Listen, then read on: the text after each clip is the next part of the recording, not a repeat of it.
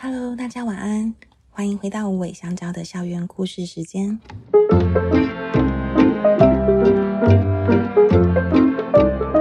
我是辅导员姐姐小黑。前段时间锦纶带班的校长时间，以创办人的视角来叙说动物同学们的故事，还有很多锦纶的过往经历，也让大家更了解为什么会有无尾香蕉动物学校呢？接下来要交棒给辅导员伙伴们。继续聊聊动物同学们的故事喽。今天我们要来聊聊猫咪二班插班生金太阳入校满月的故事。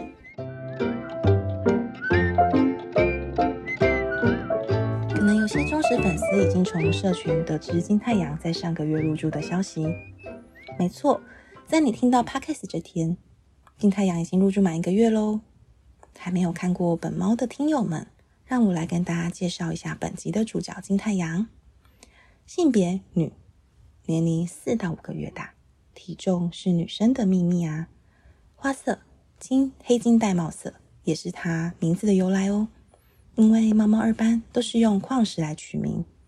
当初我们看到她的照片时，就邀请大家来帮她想个响当当的名字。最后由于它黑金毛很闪亮，于是有了这个很好听又很好记的名字——金太阳。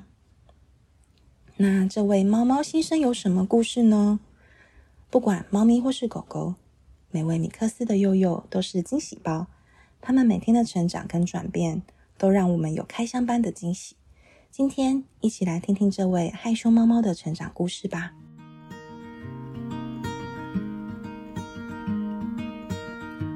金太阳是从合作的中途站过来的。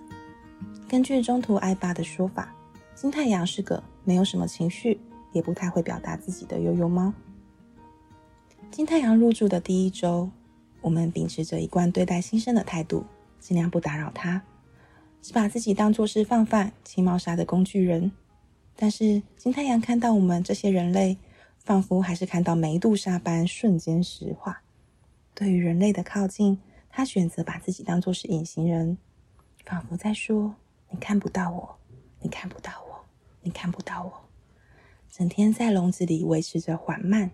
与最低音量的移动，于是辅导员们知道，我们又遇到一只害羞的猫猫了。上一位害羞猫猫是黑曜哦，因为有了黑曜，花了近半年，终于融化接受摸摸服务的经验。辅导员们说好，维持着不强迫、温柔的方式，继续当工具人。其他情绪舒缓用品，例如安抚娃娃、猫草、花精、费洛蒙，也都用好用满。终于在第二周，当我们用满头手缓慢的靠近金太阳时，它也谨慎的、慢慢的将头靠近，让我们服务它，摸摸下巴，但仅限于开放头跟下巴哟。其他部位，这个害羞的孩子还是会有点介意。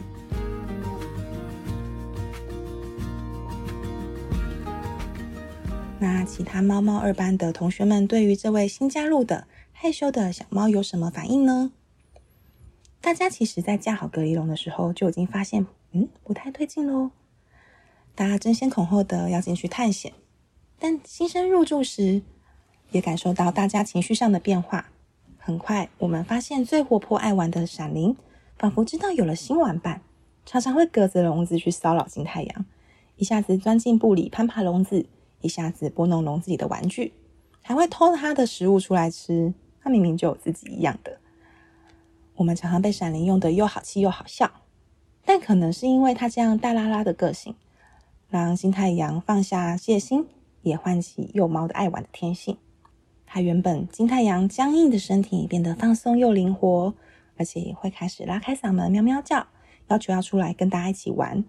甚至在我们摸摸它的时候，它可以很享受的呼噜噜，很明显的感受到金太阳已经接受我们。也准备好正式加入猫猫二班的等价行列喽。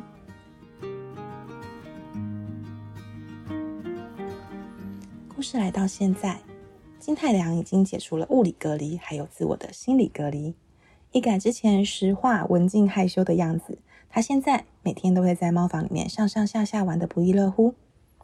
虽然有时候会引起同事女生的比喻不开心，嗯，是吃醋吗？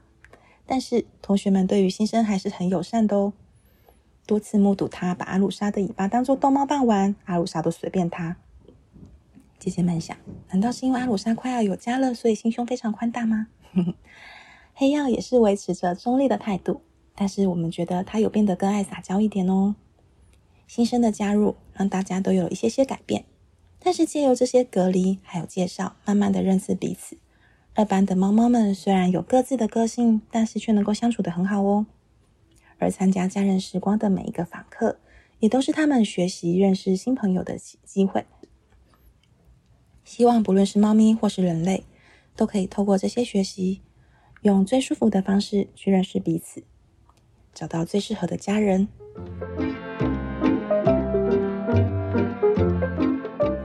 今天的故事就在这边告一段落喽。无尾香蕉在暑假期间，每周二到周日，学校都有对外开放。金太阳也会加入猫猫家人时光，和大家一起创造更多的故事哦。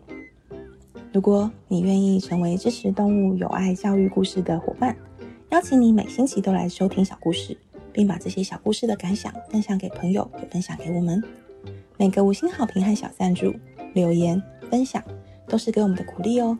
谢谢你，那我们下周线上见喽，拜拜。